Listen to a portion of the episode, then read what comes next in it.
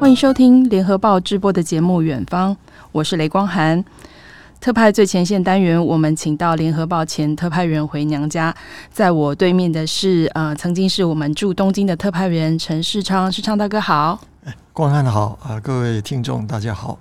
呃，世昌大哥从东京调回台湾之后，在联合报的影音部门，就是我们的 UDN TV，嗯、呃，又工作了一阵子，后来才办退休。那您在日本总共住了多少年？呃，我前后在日本三十一年。嗯，哎。然后有几年是因为日本语不行，所以我进了语言学校，然后又读了一个日本国立大学的日文系，然后又拿了一个呃日本国立大学的呃近代史的硕士。所以当初是因为求学才去日本，还是先去日本才去呃研读日文？对，因为要去日本的话，那时候如果没有人派你去的话，那你只好自己先申请学校过去嘛哈。哦。我离开台湾的时候是台湾变动的最最厉害的一段时时期，那时候就是高雄事件发生不久嘛，哈，是，然后又有又是中美断交，又是什么哈，然后选举暂停啊，什么这些，那时候很乱的时候，年轻人大家都想往外走嘛，哈，呃，想出去，那时候我。刚好我结婚到日本去，呃，第一次出国了哈，然后到日本去走了一趟啊。那些很多朋友讲，就说：“哎，你可以来这边打工啊，然后顺便学一学日文嘛，趁着还年轻。”事实上，我那时候已经不年轻，已经二十七二十七岁了。嗯，所以我的呃日文的呃或者是日本路线的这个启蒙啊，嗯，是很晚，二十七岁才开始。嗯，那所以当记者的开端是什么？我记者，因为我是呃政大新闻毕业的，所以毕业以后第一个就是想当记者嘛，哈，嗯，所以那时候我我我退伍下来的时候，刚好联合报啊或者其他大报都已经招考过了。啊，我只好进那个台湾新生报。对，那时候台湾新生报正在支离中兴啊，那时候中心之中心之主啊，大家都认为就是就是石永贵那时候把新生报啊从一个几乎都快垮的一个报纸啊，把它给中兴起来。所以我进去的时候又碰到一个很好的呃采访主任哈，呃带着我啊，包括从最基础的这个稿子怎么写哈，采访怎么做，然后他给那时候一。个报社才两个 BB 扣啊，他就挂在我的身上，所以发生什么重大事件，嗯，呃，一个 BB 扣就给我，所以我经常就跑在那个呃第一线上啊，呃，所以那时候看到的呃社会事件啊，还有那个连体婴的分割啊什么啊，嗯，那是我哦最开始的呃记者的经验的，也就是世昌大哥在台湾先当了记者，后来才到日本，但是而且在台湾的时候遇到一个非常好的导师，是。嗯，那首先来谈谈您作为海外特派员遇到的两场重大天灾哦，比较近一点的日本三一地震。那时候人正在东京的世昌大哥，除了要和一般人一样会担心担心灾情对生活的影响，工作上也一定是进入备战状态，对不对？二零一一年那时候，我就是我们到日本去，我到日本去已经将近快快三十年了。嗯，那时候也在想，就说什么时候应该要告老还乡了。嗯，啊，可是后来就是呃，这个台湾的呃变化很大哈，呃。我们联合报那时候就是希望，呃，新闻记者除了写一些硬邦邦的正经的东西之外啊，嗯，有一些社会的东西啊，啊，最好也能够报道。那时候我，因为我我也很注意那个那个日本的樱花什么时候开了，嗯，哦，因为日本总会气象局每一年它它都有一个叫做开花宣言呢，啊，开花宣言的时候，它就是指定东京都那几个。公园里面的哪一棵树，对。它的花苞开始爆开的时候，然后他就宣布开花宣言。嗯，啊，那一天下午就是突然有人跟我讲，就说：“哎，新宿御苑呐，就是新宿御苑呐，就是日本皇室的御用的那个公园呐，那一棵树已经开始有那个樱花的花苞开始开了。所以我那时候就是就拿着，因为我们那时候也要拍摄影嘛，那个就是动画哈，所以。我就去影音，我就带着带着摄影机就就自己就去了。没想到去到那边的时候，在拍，哎、欸，真的是樱花有一点开始要开的迹象。嗯，没想到突然一阵子哈，嗯，因为公园日本，你如果是到东京去，你就知道东京里面最多的鸟是什么东西，你知道吧？乌鸦，就是乌鸦。啊，那些乌鸦哦，它有都有它的地盘，有它的户籍的，你知道吗？它那个医院里面突然“砰”一声哦，然后整个乌鸦都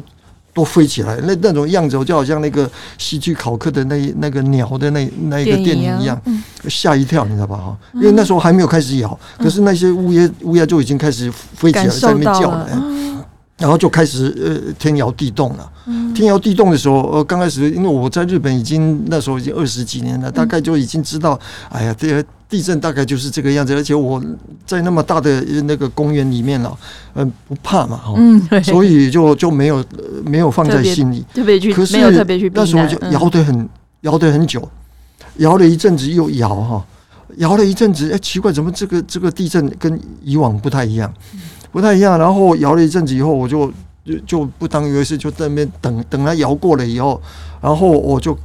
因为那时候也没有什么，就听一下看一下那个呃 Internet，然后发现他刚刚刚开始爆出来的时候，说是在东北地区发生大规模地震，嗯，然后呃是瑞士规模的七点二，嗯，这个时候就就就是考验一个记者的能力了。因为我采访过阪神大地震，嗯嗯嗯，阪神大地震是七点二级的地震，也是瑞士地震仪，所以一听到七点二级的时候，我就知道至少牺牲人数啊，因为阪神是六千多人，对，所以我说，哎呀，糟糕，这个地震下来啊，虽然东北比较人人比较少啊，但是五六千人是跑不掉的啊，所以第一第一个就有这种观念，就说，哎呦，这是一一一次很大的地震，对，结果我。在那边坐不到半个小时的时候，人家日本人呐、啊、很厉害，就是马上公园里面就进来不少人，就是来避难的。嗯，因为日本啊，他们从那个关东大地震以后，一九二三年关东大地震以后，每年的关东大地震发生九月一号，所以他们九月一号是他们的防灾之日。嗯，啊，防灾之日那一天，呃，那个首相就会模拟，就说现在发生大地震，然后大家要避难。嗯，那避难它有一。因为东京有至少一千多万的人口哦，嗯，如果说集中在一个地方的话，那一定塞爆了嘛。对，所以他们有分配，嗯，先事先都已经分配好了。嗯，所以这个呃东新宿医院分配的是哪什么人在避难，一下子全部都挤进来了。是挤进来了以后，我那时候才才吓坏了，就说哦。我怎么一下子进来这么多人？那这一次地震非常严重了哈。那所以就先呃先发，我们那时候要开始要发简讯了嘛，就先发简讯这样。就是即时新闻这样。即时新闻，那就就就先发出去，发出去了以后，后来觉得隔了半个小时一一个小时以后就。慢慢慢慢，这个讯息就越来越多嘛，就说非常的严重，然后又说外面那个东京都的交通整个都已经瘫痪了，嗯，整个那个大的干道哈，车子大家都开上干道以后，整个整个都塞住，都没法动了，地下铁也不动了，嗯，我那时候才警觉到，就说，哎呦，那我是不是要赶快找今天晚上要住的地方？嗯，因为回不回不了家了嘛，哈，所以我出去附近的几家旅馆赶快去找的时候。全部，我们的反应啊，不如日本人。日本人对那个天灾的反应哦，真快啊！嗯，所以几乎都已经没地方可以可以住宿了。嗯，没地方可以住宿，那就我只好就说，那你总要找一个晚上要窝。窝的地方嘛，哈，嗯嗯，啊，所以那时候新宿到东京的那有地下道很多嘛，哈，以前大概大大家都知道有很多那些乞丐啊，那些就游民啊，丹波鲁那个那个那个纸箱的房间就就在那个就那个地下道那边，就是新宿最有名的嘛，对，我就就想就说啊，就只要去体验这一这种了晚上 回不了家，就就在那个地方嘛，嗯，所以就在那边先找了挤了一块地方。哦，我也先坐下来，然后我还好，我我那一天有带着电脑，嗯，结果我就赶快诶，随时就就看那个现场就发了，然后随时就开始在发稿，就在新宿那个车站地下道那边，地下道那边就好像一个难民在那边 哦，就就开始在发稿。嗯。可是那时候因为联合报发的那个电脑啊，那个电池实在是效率有限，是。所以花了两三个小时的时候就已经开始没电了。嗯，啊啊，你不可能出门的时候你还带一个充电的东西嘛？哦，那你要充电你也找不到电源啊。嗯，所以也就花了两个小时，大概就是基础上的那个就已经已经不行了。嗯，不行了，然后就坐在那边，啊，不晓得要看什么也不行。然后后来想说先回家，嗯，后来也就传出来就说哪一条地下铁有在动，嗯，哦，所以我就我就走到呃东京车站，然后呃不是东呃呃新宿车站，然后就搭呃搭个电车，至少先到哦西那高啊那个品川，品川，然后我在想从品川到我家走路的话两个小时三个小时至少可以回得了家嘛，哈，所以我就我走到品川去。然后这样子，所以就走路回家吗？那天就后来品川那个地方，我想品川车站前面都是饭店嘛，哈，嗯，另外要找一家呃晚上住应该没什么问题，嗯，可是没想到就说几乎都满，也都满了。后来当地有一个有一个警察跟我讲，就说那个山坡上去啊，那边有一个货一个。一个演讲厅啊，嗯，呃，是一个那个慈善团体那个的，他有开放啊，嗯，啊，给人家就是晚上如果回不了家的啊，嗯，晚上去坐在那个演讲厅里面，至少就是呃零度左右的气温嘛，哈，嗯，那那时候我的感觉就是整个呃干道全部都塞住了，但是沿路哈一走的时候，很多的那个 Seven Eleven 啊，还有那个。呃，便利商店呢、啊，嗯、竟然主动开门了哈，把一些水啊，然后一些吃的东西啊，摆在门口哈、让人家可以可以随时哈，你如果说肚子饿还是什么，你需要水，你可以在那边拿，免费让你拿。哦、我那时候才看到，就说哇，日本人的秩序竟然这么好。嗯、然后电话哈，那个以前那个绿色的那个电话亭啊，嗯、你要。丢铜板要什么哈？嗯，哎，那时候就是随便你一拿起来哈，你要拨什么电话也不用什么电话卡，就免费。大概大概是这样子的一个状况。我知道世昌大哥在地震之后，嗯，还是有前进了东北灾区，当时的状况是怎么样？呃，当时状况是这样的，那个呃，因为我们联合报。是我一个人派驻东京嘛，嗯、所以当你发生什么状况的时候，我第一个的想法，因为我我在日本好几年，经常如果碰到大事件的话，你第一个就要想到明天的版面你要怎么填满，嗯。哦。啊一版二版三版啊，呃比如说那个名古屋的华航飞机摔下来，你要有三版让你一个人来撑哦，你要怎么做这样子啊？所以呃三幺幺大地震发生的时候。有几个版需要我弄，比如说一版要弄，然后你要分析一下状况，你要写当地的实况怎么样啊？嗯，所以第一天我基本上我就不会离开东京，因为东京是全部的 information 的来源，嗯，包括电视，包括一些报纸，包括什么啊？那个是重要的来源，因为我们呃驻外啊，一个人的话，你没办法马上就跑现场，嗯，可是可是。台北那时候已经出来一些国仔的新闻啊，什么都已经进驻台北了啊。他们马上就从台北也就派驻，就就派个 team 到东北去了啊。嗯、啊，因为他们的动作很快。嗯。呃，后来我稍微问了一下，譬如说有一个叫做评什么什么差的报纸啊，他们一出去，他们有一个一个一个 team 哦。随时都准备好他们的背包，随时都准备好你的 passport。嗯，发生什么状况，一个命令下去，然后就跑台北的机场，然后一飞就就往世界各地这样子跑。我那时候吓了一跳，就说：“哦，竟然有到这这种地步！”嗯，啊，他们听说是直接就飞到东边。那时候，呃，台北跟那个呃东北那边哦，还有飞机在飞嘛，所所以就直接飞到仙台附近还是什么，然后他们就包了车子就进去了。嗯啊，进去了那附近哦，我在想他们因为呃有一些呃是什么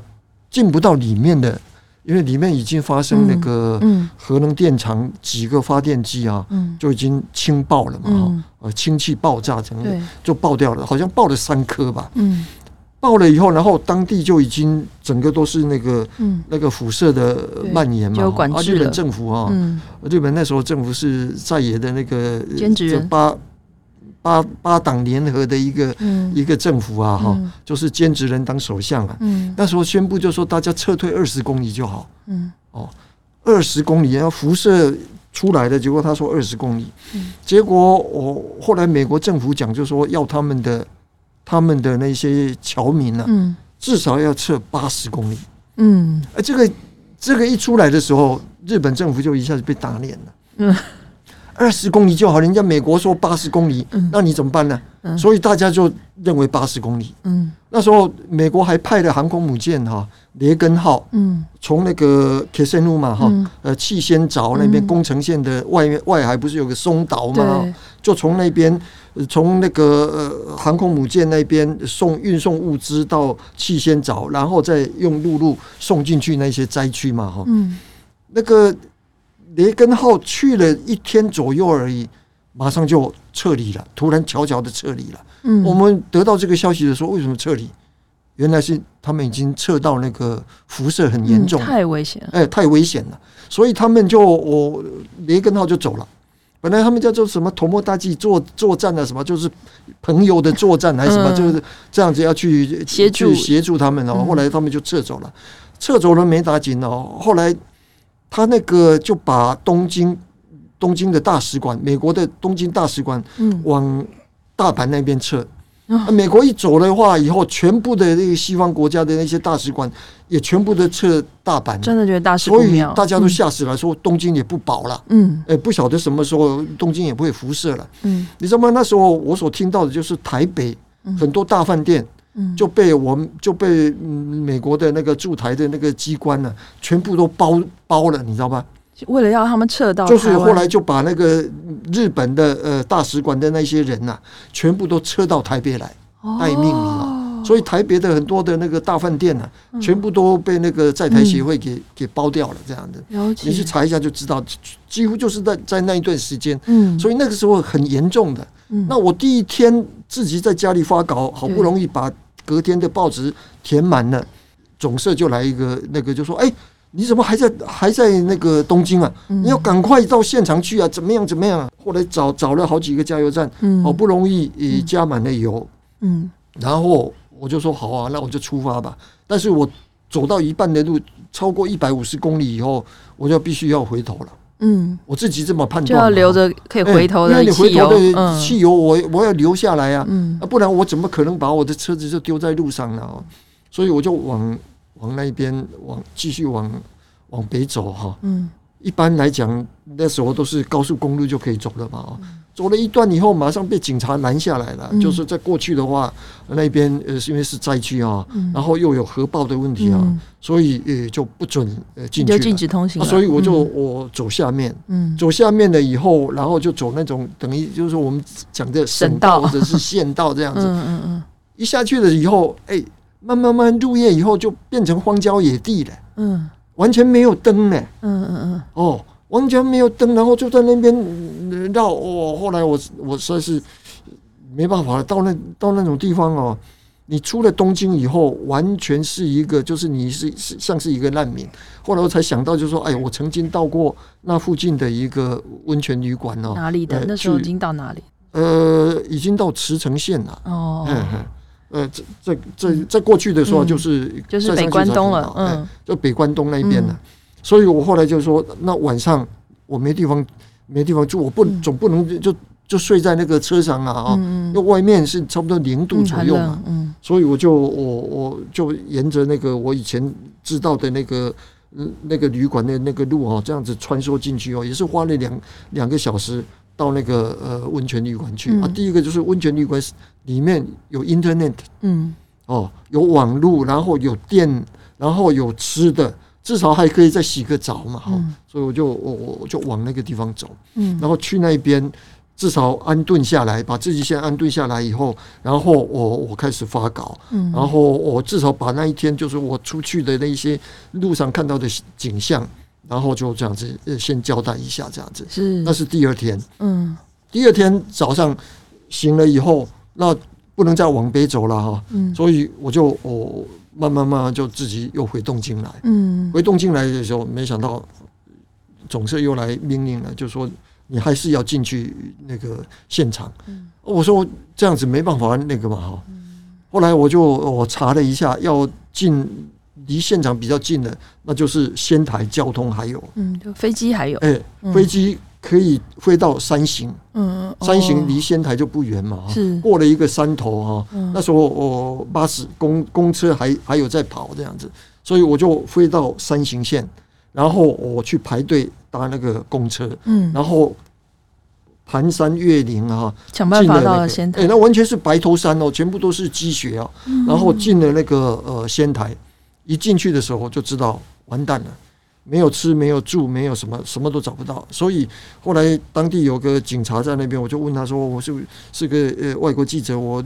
来这边，我现在找不到吃的，也不找不到住的，那怎么办？”他说：“有几个小学呀，啊，是个避难区，你可以到那个小学去。”呃，去看看，如果说有位置的话啊，你可以，他可以收容你。所以我就进那个找到一个小学，然后进去的时候，他们因为日本人都很习惯的，发生什么状况，然后就会集中避难，然后开放那个体育馆嘛，哈，那体育馆就是我好找好不容易找到一个小位置，然后我晚上的时候，他们还发一个小便当，还发一个小馒头，还发一瓶水。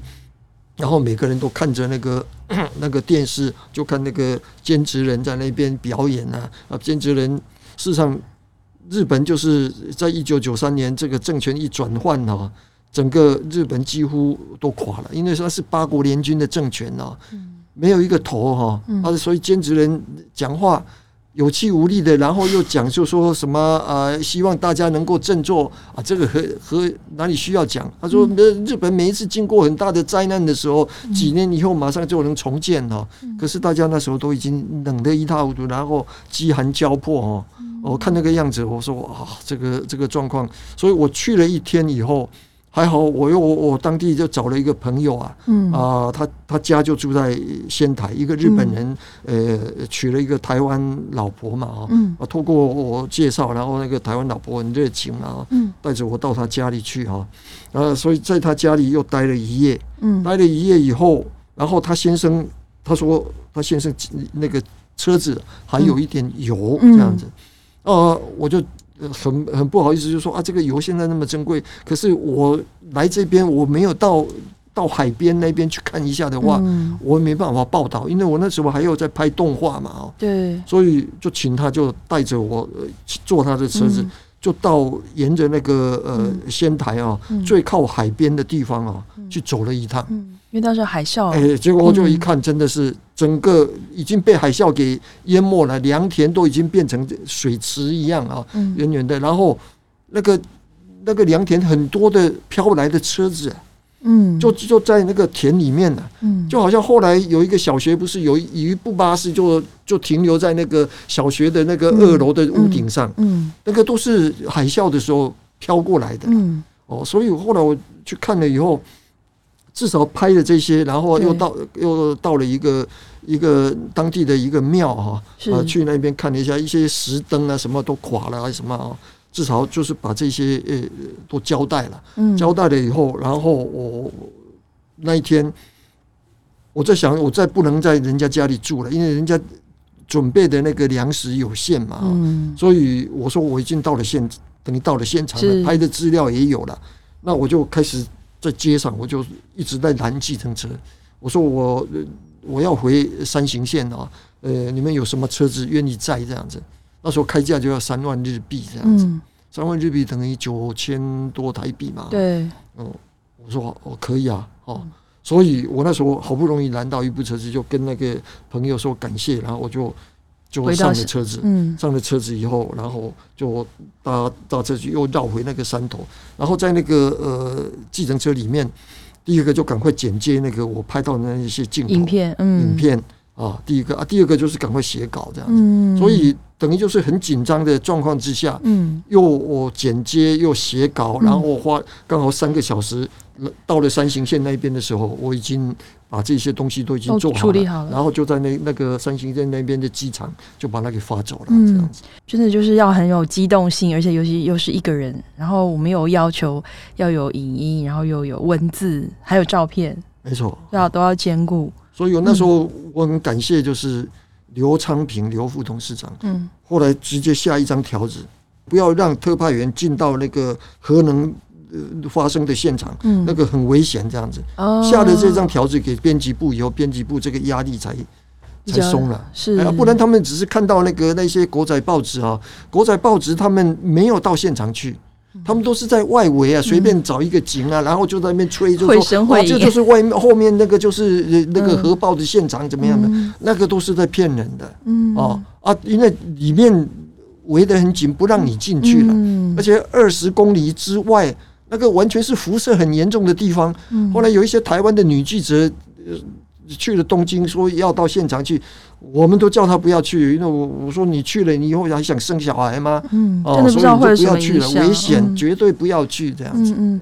而且三一地震之后，不是重新把基础建设做起来就好，还要面临辐射外泄，就像刚刚市场大哥说的，都对农渔业产品的影响，就是最近讨论很多的福岛五县食品的问题，要不要开放进口？然后还有一个对日本政府很大的难题，就是它的福污水啊。的问题应该是最快，我记得那时候是说最快是二零二三年就会排放。嗯，他那个哦，嗯，主要是什么？因为我有一个我有个同班同学是法国人呐，嗯，那他那时候我毕业以后，我就是我在东京读书的时候的同班同学，法国人。后来他在在法国的一家那个净水公司服务啊，嗯，他们就包到那个。福岛的那个就是把那个辐射的水啊，把它过滤，然后变成一般的水。对。然后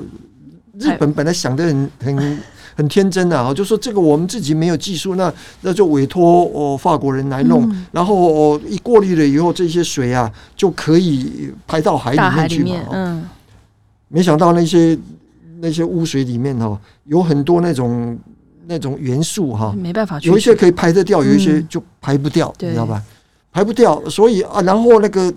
它那个污水啊，还在继续的在在在不断产生。嗯，为什么？为什么？你知道吗？因为虽然它爆爆了以后，日本政府说那不是不是原子炉爆，是那个氢爆，就是哦，它冒出来的氢气爆掉啊，整个那个呃建筑物整个整个毁掉了啊。但是那个原子炉没爆，但是原子炉的中心啊，嗯，还是很热嘛。是啊，很热的时候，它就必须要。用那个一般的净水哈，呃，比较干净的水，让它冷却，呃，要进去又把它给冷却嘛，用水冷却，然后这些水是循环的嘛，所以一出来了以后，它就变成有辐射性了。辐射性的以后，你必须要把它给过滤掉，把那些那些里面的那些辐射的东西过滤掉，然后再进去嘛，嗯，可是它过滤不掉嘛，过滤不掉，然后又加上因为那个地下它已经开始。那个水渗到地底层了，对，因为主要是它建筑物损坏了，按照原来的机制是没有问题，所以那个地底层哈都已经渗到那个海里面，就已经流到海里面了。他们日本政府都知道，但是他都不敢讲。哦啊，所以那个严重性哈，到最后就是他们想要把那些水直接就排到那个海里面去，但是这个消息一出来的时候，因为日本有环保团体嘛，哈。反核团体、环保团体一一讲，就说这个绝对不行，所以他们就开始就说，那我就用储存的吧，用那个 tank，tank，所谓的 tank 就是那个，如果说你到日本的那个 combina 那个，就是海边啊，有很多那种储油槽啊，嗯，那个很大的哈，那个储油槽或者是储气槽那种，他就开始做那种储油槽、储气槽这样子。刚开始几百个这样子，把那些水就暂时呃放着，他以为就说技术改进的话，可以把那些水净化以后再再排。可是，一颗一颗一直排，一直排，现在已经几千个了。对，现在上千个，上千个了以后，结果他没办法，没办法处理嘛。那然后，如果这个水还继续再出来的话，那就没有地方放了。嗯，哦，如果说你再继续做的话，那那就是以后变成几万个，那以后变成那个日本的那个海边都都是这种这种东西嘛？对，不可能嘛。所以就从两年前就已经开始传出，他们就。想要呃排到海里面去，嗯。啊，然后我就在讲，就是说啊，这个对那个海洋的生态不会有影响，可是大家就说那是骗人的嘛，嗯，因为这这种有辐射的东西，你一排到海里面，怎么会没有影响呢？嗯、然后我当地的海海产品那个农渔民、农民啊，什么都起来反对嘛，呃，邻近国家也是啊。嗯，对啊，韩国啊，这他们也会影响到他们，也会啊，对啊，而且那个因为有黑潮的那个流动啊，嗯、所以会会延续到什么什么状况啊？所以有很多很多人，比如说连那个那个那个秋刀鱼鱼的位置都已经有一点改变了嘛。嗯、现在日本要要抓秋秋天，他们是吃秋刀鱼的季节嘛，秋刀鱼都已经往往北走，所以他们在日本附近的海域都抓不到秋刀鱼，还要到往往北去嘛？这是不是受到这些影响？我们不知道了。嗯，但是就是整个海洋的生态啊，已经受到很大的污染了。嗯，哦，所以最近就是在谈这个呃福岛核实的问题啊，那就是呃就是他们希望把福岛的东西啊。能够进到台湾来，那台湾政府就讲，就说只要合乎他们那个科学的那个检验的规定就可以啊。但是呃，大家心里总是毛毛的嘛。是，而且这个福岛第一核电厂发生这样的事故，也代表日本的核电安全神话破灭，后续也影响到很多国家的核电政策嘛，包括台湾。其实，在一九九五年的阪神大地震，也有另外一个安全神话破灭，对不对？就是那个高速公路嘛。对，嗯。那个阪神大地震的时候，我我也是隔天啊，呃，我就我奉命我就进进到现场去了啊。啊，本身大地震那是一个很奇怪的地震哦。为什么奇怪？你知道吧？嗯、就是那个那时候的日本首相啊，叫做春山富士。嗯，就是我讲的在野党夺下了政权以后，哦，搞不了一年以后，就被那个自民党跟社会党合组联合政权。然后我就把政权给夺回来。嗯啊，政权夺回来，那时候自民党为了要夺回政权，就是跟社会党哦，社会党是一个左派的那个政党，因为自民党是一个极右派的嘛，怎么可能跟左派联合嘛？结果他们为了夺回政权，结果联合就推社会党的首相春山富士当那个。春山富士第一次当政党，就是我们当然不好意思讲的，就是说什么木猴而冠这个字啊，但是就是不像样啊，嗯，就好像你是穿草鞋的哦，突然一天变成那个西装革履，变成西装革履哦，嗯，一下就就不对劲了嘛哈。比如说他当他他去出出访那个 G7 的高峰会议的时候，七国高峰会议，人家全部都在在现场那个时候。就是找找找找不到这个春山富士，嗯，一问说，哎呦，他拉肚子，所以他这个那个七国高峰会议他就缺席了，跑到意大利去了，结果他缺席了，他就笑死了，嗯。哦啊，结果阪神大地震发生的时候，他说他是早上醒过来的时候看电视才才知道的，突然讲出来是，哎呀，你是首相哎，全日本大家都在那个，结果他说他是早上那个。事实上，那时候真的是那个一系数惊，你知道吧？嗯，日本呢、啊，我我那时候在在日本的时候，就是有一次也是早上醒过来，说，哎，今天东京发生地下铁杀人事件，嗯，哦。因为晚上都没有没有那个嘛，早上电视一打开呀，在在吃早餐的时候，哎，地下铁杀人事件有几条线死了多少人，怎么怎么，然后怎么？哦，啊，这个也是啊，早上一起来，哎，整个说大阪那边，整个都都大地震这样子，所以我我那时候也也吓了一跳嘛，啊，我吓了一跳，我是老百姓啊，你是首相啊，应该就算是真的也不能讲出来啊，哦，哥哥赶快处理哈，因为我们还有个晚报嘛，所以处理处理完了以后就。那个呃，就享受下午那就往大阪那边呃走一下嘛。嗯，这个地震很奇妙的哈。嗯，大阪那边几乎毫发无伤。嗯，结果大阪到神户啊，嗯，大概才一个小时不到一个小时的那个那个车子哈，是一过去的时候，那边就是大灾区这样子。很奇怪的，这大阪没什么，没什么严重性，嗯嗯、可是神户那边就就相当严重，就两个世界，后来就这两个世界，后来几乎我就后来证实了，就是因为震央就在那个神户下面有一个叫淡路岛，嗯，有一个淡路岛要去那个四国，呃，中间它有一个淡路岛，他们日本很厉害，就是做了那个跨海大桥啊，从那跨淡路岛，然后再再到四国嘛，就是。淡路岛是它它的正央，所以离开那个那个神户就很近，所以神户是一个很重要的灾区，这样子啊。所以我去了以后才知道，哎，还有一条叫做阪急线在走。嗯，阪急它就是大阪到那个神户的一条当地的一个私人铁道，这样子。哦，我就坐那个铁道嘛，但是它到。中间有一个叫西宫，嗯，西宫那一边它就停驶了，就就就是到那一段还在行驶，再进去的话就灾区，它就不停不走了。那所以我就我坐到那个西宫，嗯，坐西宫了以后，然后下来就尝试着就是走进去嘛，哈，嗯，因为当地的灾民几乎都，所以一路上我看到很多灾民呢是从里面走出来，嗯，用走的，那你要走进去，哎，啊，我要走进去这样子，所以他走出来是为了。到西宫，然后我搭电车到大阪去，一个避难，嗯、第二个就是去开大喜堂，就是去买买东西、买东西、买吃的东西这样子，嗯、因为一家人嘛，所以呃很多灾民是从里面出来。嗯、那一路上哦，那时候一看，因为才发现就是那那个那个算是比较属于郊区嘛，哈，还不是神户、嗯、神户市内嘛，哈，所以郊区的话都是木造房子。嗯，日本你你也知道嘛，阿帕斗很多嘛，然后日本的一般人一般日本人住的都是木造的平房，不然就是两层楼的嘛，独栋的，啊，那个很容易也就就发生火灾嘛，哦，所以一路上这边也火，那边也火，哦，这样子四处都在都在起火，但是消防队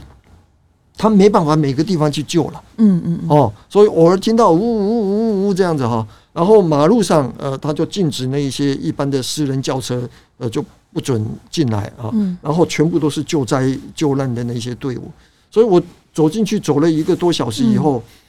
我我我也发现这样子走进去也不是办法啊。我不我也没有什么目目标，就是说我要去看什么。嗯。我只是进去一下，就是了解一下这个这个状况。嗯。然后我就把沿路沿路的这些东西，因为。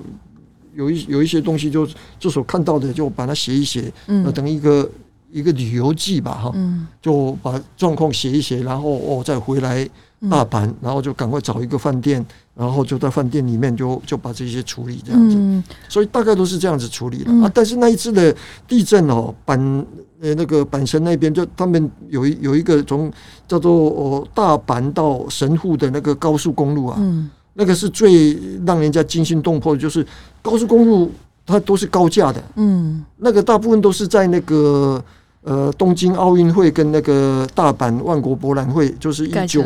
六五年跟一九七零年那时候，呃，为了要这两个国际性的这种这种活动啊，所建的那个设施啊，没想到。整个都崩盘了，嗯，就好像一个袋子哈，整个都垮在地上哦，那那个很大的那个桥墩哦，都断了呢，嗯，然后大概有有大概五百公尺这样子断在那边哦，然后下面压了不少的车子啊啊，因为这个是报日本每一家报纸都都有拍嘛啊，嗯，所以我说我至少要去看一下那附近到底是怎么回事，但是我走不到。嗯，因为你你没有交通嘛，对对，我走不到。嗯，这次和世昌大哥聊得很不过瘾，下次再请您来聊聊是怎么从日本报纸短短的小新闻找到台湾的大独家。谢谢世昌大哥，谢谢。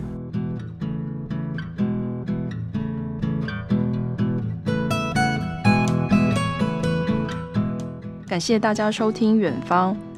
如果想看更多深度的报道，请上网搜寻。联合报数位版，